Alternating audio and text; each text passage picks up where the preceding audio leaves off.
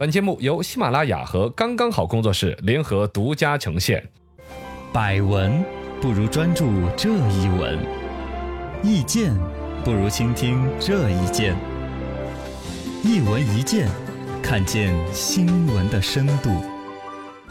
来，今天我们深度讲讲国际学校读书很轻松吗？啊、这个最近呢有一个叫做《中国国际学校发展报告》，呃，这种有丢出来这么一个报告嘛，说现在我们国内的这种所谓的国际学校的数量已经达到七百多所，排名全球第一。全全球第一，现在我们很多东西儿都已经是全球第一了，嘎。哦我对们这个确实国家有这么大，人口有这么多，嗯，然后呢，而且就是一个说七百多所全球第一吧，每一年还有六七十所在增长。哎呦，国际学校发展这么快啊，这个一方面感觉我们教育很厉害，另外一方面你不就看到的房地产老板很厉害， 基本国际学校都跟房地产的生意是相关联的。那今天我们就拿这个话题潜个水吧。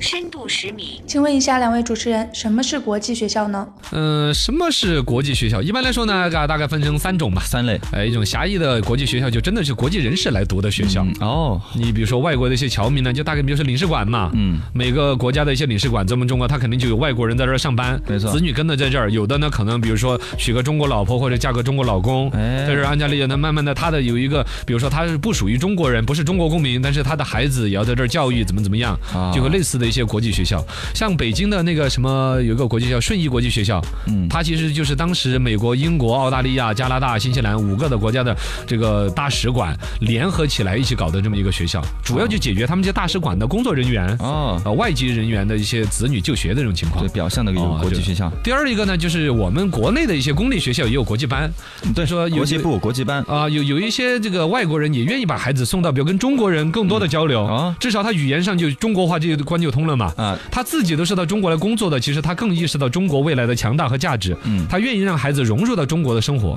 就会有这种所谓的每个国班里际。面都是那个哦外对国的对小对孩儿，嗯还有一些就是现在这种常规的了，这个才是真正发展最快的，因为刚才说白了还是外国人在读。对，真正现在国际学校搞得猛的是一些中外合资啊，或者民营资本独立承办起来的一些国际学校， 嗯专门给中国人的孩子读的外国学校。对哎，要的就是这个份儿，啊哦就跟买外国牛奶卖跟中国孩子喝一样的，哎是这样吗觉？得高端，对它这个东西还有一些有认证，嗯怎么怎么什么国际学校怎么怎么样，呃，实际上呢，有外籍人员读的可能有一百多所，主要拿给中国人读的占大多数。对啊，这个是国际学校现在生意的一个主流。深度一百米，国际学校为什么受到中国家长的追捧呢？这个国际学校受到家长追捧呢，主要还是说你听国际 international，嗯想更出高国级嘛啊，哎，对，出国也是，嗯出国留学至少这个跳板的话就很厉害。你看得到之前那个《爸爸去哪儿》里头那个得田亮是吧哦 ？Sunday 三三点三点， Sunday 嘎， 英语念不清楚老爸就是传统的英语水平，没错但他们家女儿 Sunday，哎那个英文脱口而 出，还有那个谁 Angelababy，呃，不是那个 Angela， 就李了湘的女啊，儿，也是嘎，嗯那种所谓的明星的子女，人家脱口而出那个英语很流利，基本上就是那种所谓的国际学校教出来的，嘎对对对嗯就就看他教学水平，至少在教英文呐、外教的辅导啊、教学的思维呀、理念呐、确实跟我们中国的这有很大的差异，哦这是差异化的一种服务。但里边其实也有一些是没有办法的，你比如类似于像李湘啊、嗯像 Sunday 啊这 种，你你说他为什么会去上国际学校？一方面，有的人会说，哎，人家有钱读好一点的，嗯或者说觉得明星的子女国际学校更安全，呃，不要被其他的同学怎么怎么样有影响、呃有追星啊或者干扰之类的。有这些考量吧？其实最大的考量是因为他没有北京户口，哦，对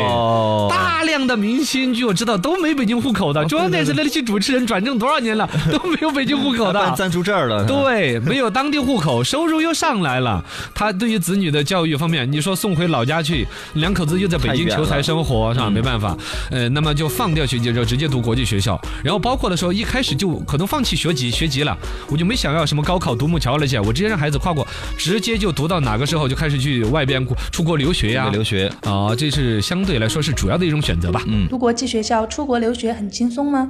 这个东西可能也轻松，也不轻松吧？嘎，可能相对显得轻松一点的，就是它那个环境中可能对英语教育啊，嗯考什么托福啊、雅流思啊程。是一套的嘛？啊，流程是一套，但是它的就就英语的环境熏陶，嗯肯定会比普通学校有帮助嘎，它应该更重视，包括对于外教啊，你像那种国际学校，对，跟外教可能嘎，再两个哎，可能他也不会说 How are you? I'm fine, thank you and you。嗯 对，它是印第安米粉的口音， 对，怎么也 对，但是现在你比如说哈，外边社会上的这种英语培训学校，包括有一些所谓的什么国际幼儿园、国际学校，也有那种以打工加旅游的心态来的外教。哦哦，对，不在这长教的这种，嗯他不是真正在教育这个关键词上面有比较心小孩的心理学、教育学这些有基础，完全都没有，他只挣点是。挣点钱就行他了，只是一个外国人，嗯只是英语，而且英语你也不是还不分威远口音，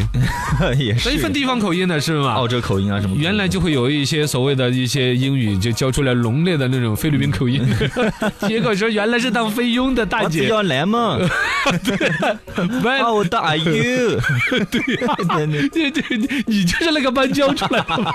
我觉得你好厉害啊，就是那种口音，哎这种外教，你也不知道，你这个糊糊弄最开始的中国人就这样子，一看是个外国人，说的嘛父母听不懂就，哎呀，高端高端，听不懂，高端高端厉害。呃，现在大家已经开始注意到了，嘎，对嗯本身外教也要分个三六九等，是不是真正从事教育的，他在教育方面有多少的这种经验啊之类的，嘎，也要有反正呢，这个国际学校的存在呢，提供了一种体制外的一个选择。嗯呃，不管是说刚才我们说没有北京户口的这个家庭富足的家庭的孩子的教育啊，还是说本身他出国留学各方面，我觉得都是可以尊重的一种选择。对但现在这种选择有点儿变成了跟风，变成一种潮流。本身对于这种国际教育实际的优劣，或者适不适应自己的孩子，没错包括你的孩子的语言天赋够不够支撑，嗯，我知道的是有那种小孩被丢到那种学校之后，完全没办法交流啊。没办法融入，整个人被逼得很那个的，你啊很可内向很能自闭会的短期之内看到孩子有一些所谓的，比如英语上的进步，但他内心埋下来的一些忧郁他不开、心压啊抑这些，这个可能是得不偿失的。哎，